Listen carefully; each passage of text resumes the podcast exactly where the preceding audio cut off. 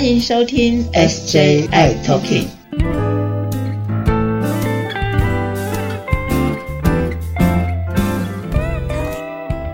Hello，大家好，欢迎收听今天的 SJI Talking，我是 Jeffrey，我是师姐。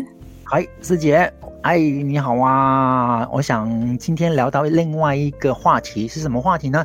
就是我们之前呢，不是有聊到 PREP 跟 PEP 的事情吗？嗯，这两款药好像都是预防 HIV 的药物，但我知道，那其实有其他的一些病毒或者是一些细菌，也会经由体液或血液来做传播的。那我们能不能今天聊聊这个话题？好啊，好啊，我也希望说，在借由聊这些疾病，或者是呃怎么样保护自己的方式，来帮助所有的朋友们哦。哎，在讲到这个，你知道前几天呢，在门诊看到一个朋友，他是他非常的紧张，因为他呃之前有跟。呃，不是很熟悉的人有一个性行为的接触，那之后呢，他很担心，而且有接触到体液哈，就是说有接触到这个精液的部分，所以他就来吃 PEP。那这个时候我就想说，哇，我一定要告诉他，因为他很年轻，还不到二十岁，所以我就一定要告诉他这件事情，因为我希望我们借由这个节目来让大家清楚什么叫做 PREP、PEP 以外呢，我希望大家也能够预防，因为你会使用到 PREP 跟 PEP，代表有一个不安全的性行为，或可能有。性行为的接触，有机会接触到跟性行为附带的其他的疾病，比如说梅毒，是哈，嗯，那前一阵子哦，这个猴痘大家也蛮紧张的嘛，哈。不过我们今天主要来谈梅毒这件事，好不好？是，就是你看 P R E P 也好，P E P 也好，是没有办法去防梅毒这件事情的。是是，这个都只针对 H I V 这个病毒来做防范的。那梅毒这件事情哈，其实比较重要的是，呃，因为它是性行为的传染嘛。那为什么是性行为呢？因为它有体液上的接触。这个体液是指，比如说精液哈，或者是你知道梅毒它会有伤口，梅毒它会有一个结痂，所以这个伤口它的这些渗出物跟这个结痂，其实掉落的这个结痂或者在哪边，在它皮肤上的，你如果呃有接触到的话，其实你是有风险的哦，即使还没有性。行会有接触到都有机会的。OK，所以梅毒是经过血液跟精液会传染，对不对？然后如果不幸的呃得到梅毒，整个的病症会是怎样呢？师姐可以跟大家聊聊吗？是这个梅毒哦，我们先让大家清楚一下，这个梅毒它主要是一个螺旋体的一个感染哈。那这个螺旋体哈真的很讨厌，就是说梅毒最有名的是它有各式各样的症状哦，各式各样症状。但我们最常看到的是会在第二期梅毒的时候看到最明显的，呃，可能在第一期的时候可能会这个生殖器啊会有一些下干啊，就是会有溃疡啊，那会硬硬。的啦，那不太会痛啦，这些的。那第二期的时候，可能全身哦就会有机会有一些红疹子出来。那梅毒的红疹子比较特别，是它很典型的一个症状是，它的红疹子除了全身以外呢，很典型的是会在手掌或是脚掌会出现这个红疹啊。OK，而且这个红疹还不见得是一大片，有可能只有一颗两颗哦，都有可能。那这个就会很。确定的哈，几乎百分之九十九可以告诉你说，这个可能是梅毒了哈。那这个梅毒，这个是我们外表上可以看得到的症状。梅毒比较讨厌的是。它有可能这些症状之后，如果你没有做治疗，或是说不知道，然后过一段时间，其实它是会到神经、会到关节、会全身的哈。所以前阵子还有一个朋友跟我讲说，他全身都在痛，痛的他都要去吃止痛药，吃到第二级、第三级，我真的很强的止痛药。是那。后来我觉得说，哎，这个不太对劲，而且他还会有这个关节哈会肿痛，那我就说你赶快来验个血，我们看一看吧，哈。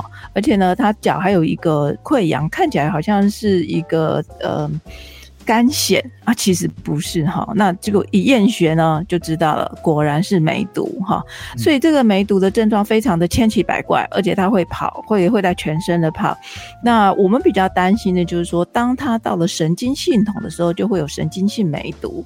嗯，那这个神经性梅毒的话哈，哦，昨天就有一位啊，他会头痛，他会睡不着，他甚至哈，他说这一两个月他一直都在睡觉，他以为他心脏。发生什么问题了哈？他一直在睡觉，对。那事实上呢，我们一验就知道梅毒指数又上来了。那很明显的，这是一个梅毒，所以赶快做治疗。那在做这个治疗的时候呢，你就会看到有一些人，有一些医师会说你要打针，有些医师说也可以用吃药的方式，哈。OK，那这两种方式都是 OK 的。那只是说在这个口服跟这个打针哦，之前有一段时间我们看到的是这个打针的效果是其实是比较好的，哈。是。那比较不容易复发，所以口服的话虽然是比较不会痛，但是它呃复发的机会是比较高的。那如果能够打。打针的话呢，可能打一针，甚至比较严重点的，会连续每隔一个礼拜打一次，一共打三次啊。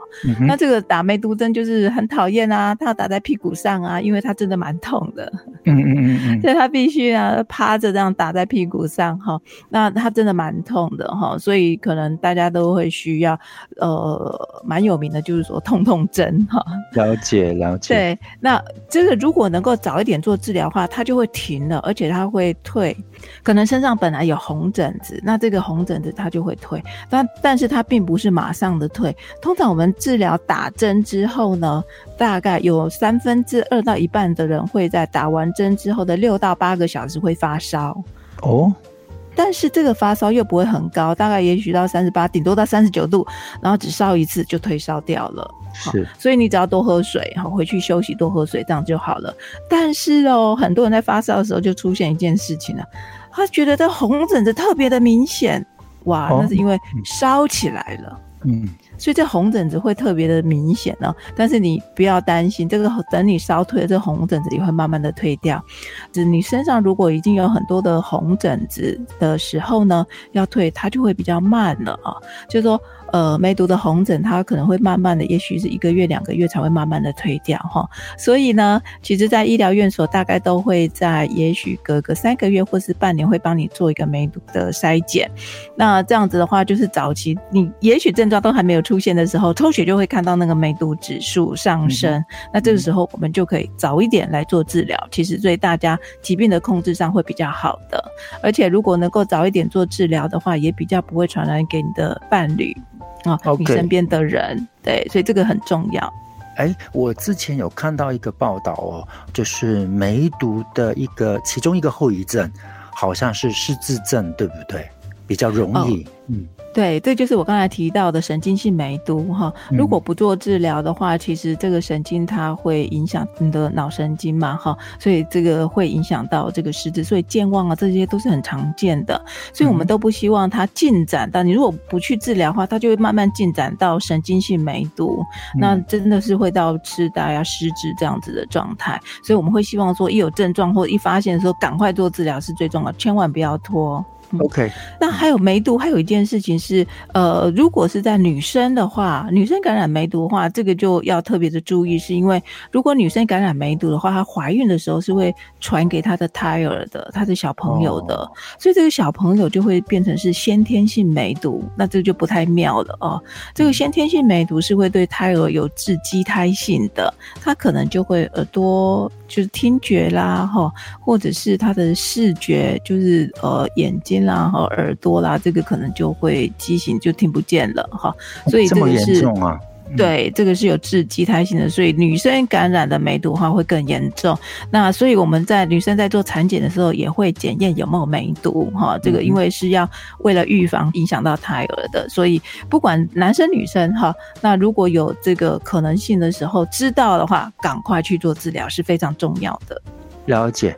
那刚刚有提到啊，就是梅毒好像就是从第二期之后，就是可能有一些结疤，对不对？有一些疤、红疹什么的。哎，那除了刚刚提到说血液也好，或者是体液也好，那这些皮肤上结疤的这些皮肤上也会传染吗？哦，是梅毒的这个结痂是会传染的。哦，那这个结痂如果说他比如说身上有有有的人真的会蛮明显的哦，身上有很多的这个红疹子啊这些，然后他就会慢慢好像好像会自己好了，好像结痂一样啊。事实上他会脱屑，这个脱屑其实还是不能接触到，因为他如果没有做治疗的话，这个脱屑是会有传染力的。嗯，那当如果他开始做治疗之后，这个脱屑啊这些很快就会整个都好了，那这个时候他就不会有脱屑跟结痂，就不会有传染力的。所以这个呃早一点治疗是很重要的一件事情。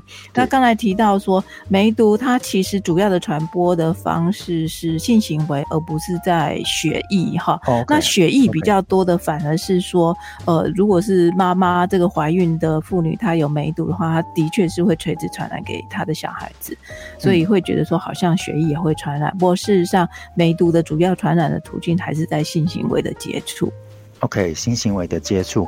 哦，那那刚刚提到说就是皮肤的接触啊，或者是性行为的接触啊，哎，突然我让我想到就是最近很流行或者最近一个新的病毒叫猴痘，对呀，对，那这个猴痘传染的方式跟梅毒好像差不多。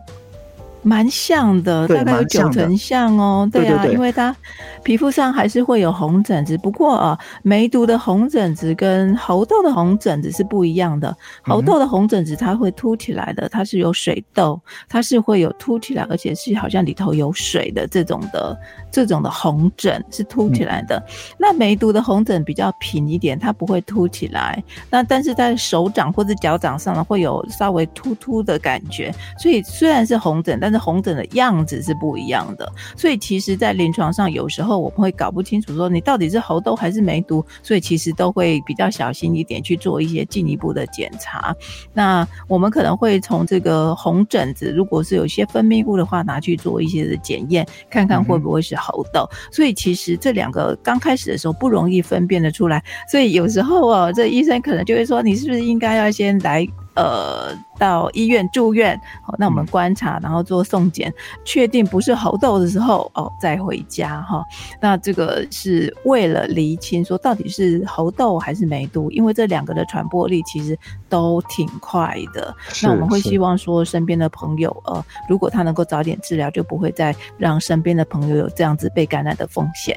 嗯，感觉好像应该是早发现，然后早治疗。对呀，你看这个梅毒呢，它只要这个药物的治疗就好了哈，也许是打针或是口服哈。那猴痘的治疗呢，目前呃，我们国内已经进来了这个猴痘的疫苗了哈，所以如果是感染了猴痘的话，在早期的时候赶快去打这个猴痘的疫苗是 OK 的。所以我刚才提到医疗院所，医师可能会请你说，哎，我们是不是来先做一个检查，然后在医院住院，然后观察确定是或不是。那当万一。是猴痘的时候，就赶快会帮你打这个猴痘的疫苗哈。所以哦，在这边也澄清一下，我们猴痘的疫苗并不是像什么流感疫苗或者是这个呃新冠疫苗这样子的，大家开始打不是这样子的哈。嗯，猴痘的疫苗是当他有发现这个个案他是一个猴痘的时候呢，这位朋友是的话，他自己会先打，还有跟他曾经有接触的朋友们都要来打这个猴痘的疫苗。哈哦，那这样子的话，他们才能够做预防。那还有照顾这个猴痘的个案的医疗人员也都要打，所以他并不是说，哎，现在开放，然后大家都可以来打，不是这个样子的。嗯，所以你千万也不要来跟我讲说哪时候开放打猴痘疫苗，没有这回事哈。这全世界的猴痘疫苗的确是更少，少之又少哈。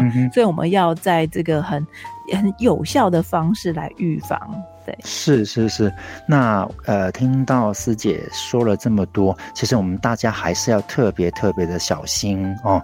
然后我相信多一份注意呢，总是保护自己，也是保护身边的人。OK，师姐能不能下次跟大家多多聊聊这些其他的一些传染病呢？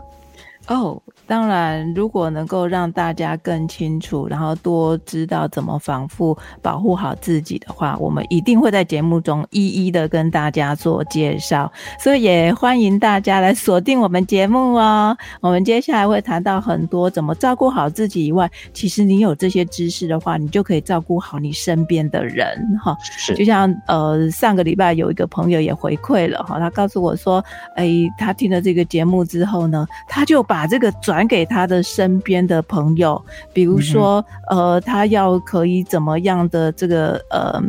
预约这个疫苗啦，哈，这些都很重要。柚子啊，能不能吃啊？他就让他的爸爸妈妈听这这两集呀，哈。所以除了照顾好你自己以外，我们也希望你能够利用你的这些正确的知识，照顾好你身边的人。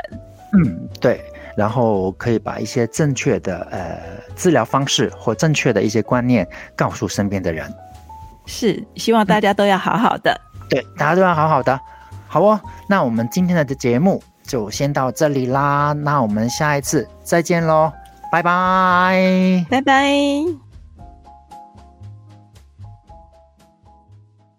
谢谢大家收听今天的节目。如果喜欢我们的节目，请在收听的平台上订阅、追踪、关注跟分享，还有开启小铃铛哦。